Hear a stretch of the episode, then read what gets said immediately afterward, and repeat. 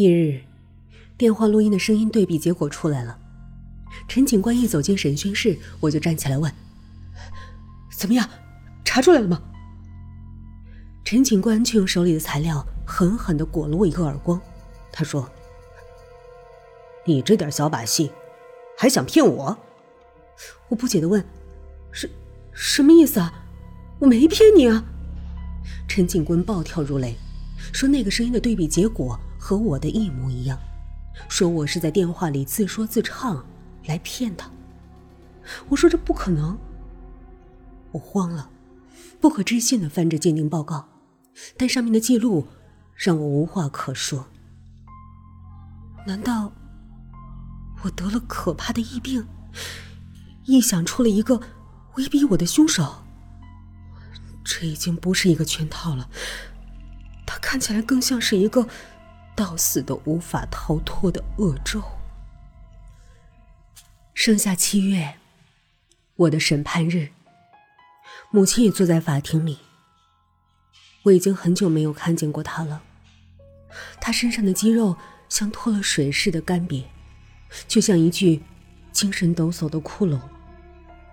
我对着法官反反复复只说着一句话：“人不是我杀的。”可在强大的证据面前，我被判了死刑。法官宣判的时候，母亲突然跳起来，凄厉的喊着：“报应！”接着，就咚的一声，栽倒在了地上。全场所有人都被吓住了，一片死寂。半晌。才有法警靠过来。我母亲身上浸满了汗滴，皮肤泛着冷冷的青白色。法警试了试他的鼻息，说：“死了。”我躺在坚硬的床上，身上绑着固定的皮带。一个法警戴着口罩站在我身边。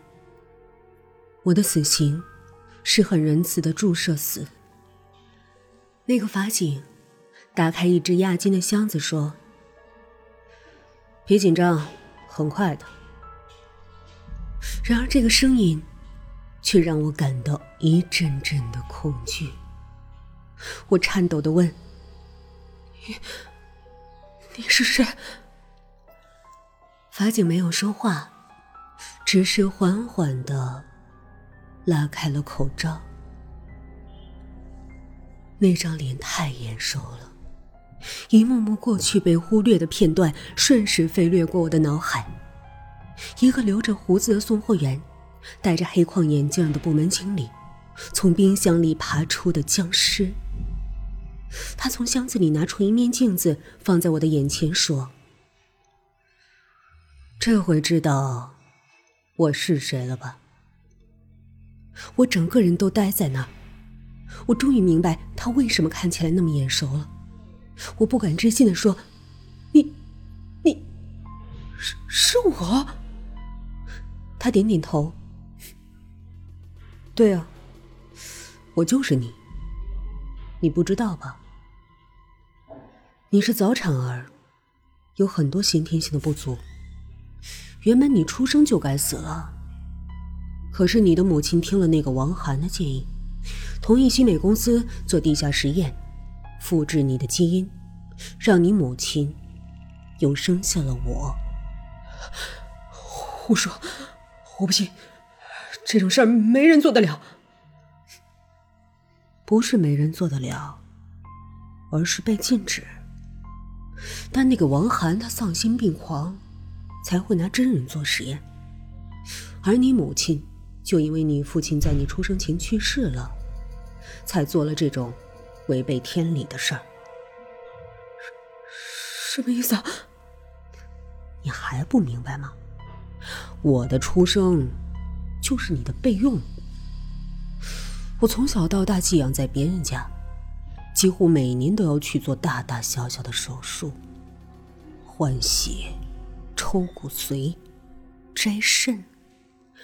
我一直以为是我自己的身体不好。可直到我养父去世前，才良心发现，告诉了我实情。他们用我健康的身体来挽救你，其实真不明白你妈，我们是一模一样的两个人，她为什么偏要舍弃健康的我，来保全你呢？我终于知道了，母亲在房子里和谁说话，也明白了电话里的声音为什么可以有百分之百和我的相似度。怪不得那个僵尸明明出现在我家，警察却只找到了我的指纹，因为我们原本就是一个人。我躺在铁床上，喃喃的说：“王涵和我母亲是怎么死的？为什么查不出来？那是我从西美公司偷来的没成功的药品。”法医没有样本，所以查不出死因。我愤恨地说：“那你为什么不干脆点，也结果了我？你急什么？”他低声笑了。为了你，我受了那么多年的折磨，让你轻松死了，怎能解我心头之恨呢？我已经说不出话了，也听不清他在说什么。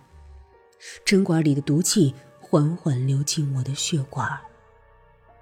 法医告诉我，这种混合毒气十五秒就可以致死。我希望真能如此就好。我醒来的时候，四周都是白色柔软的墙，有看不见灯源的光线柔和的照亮狭小的房间。这里不是天堂，也不是梦境。听说，适量的蓖麻毒可以引起假死。我在四小时之后又活了过来。不过事实上，我在法律上已经死了。这样在生活里消失，才是正常。没有人知道我还活着，糊了……唰的一声。门上的小窗开了，一个纸盘装着健康的菜肴推了进来。有个熟悉的声音说：“你要好好活着，我做了这么多年你的备用，也该轮到你了。”